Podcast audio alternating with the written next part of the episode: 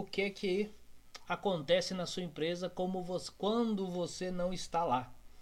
Eu acho que é uma, uma pergunta que devemos nos fazer com uma certa frequência para que possamos entender como que a nossa empresa realmente está formatada, como que a nossa empresa realmente funciona, se ela é altamente dependente da minha presença ou da sua presença, ou se ela não é, se ela funciona realmente sem a sua presença lá.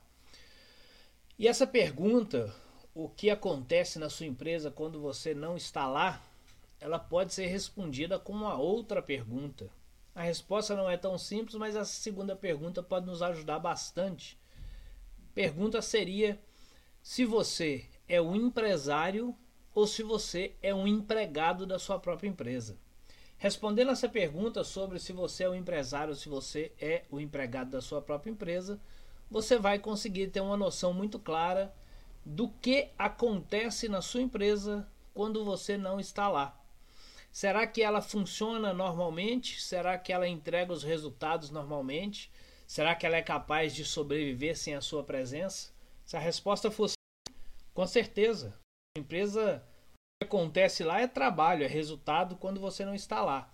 E aí pode-se dizer realmente que você é um empresário de verdade. Mas se você responde que você é um empregado da sua empresa, isso quer dizer que as coisas então não aconteçam, não acontecem de forma satisfatória quando você não está lá. E a diferença básica do empresário para o empregado da sua própria empresa é justamente a condição de a sua empresa funcionar sem necessariamente você estar lá.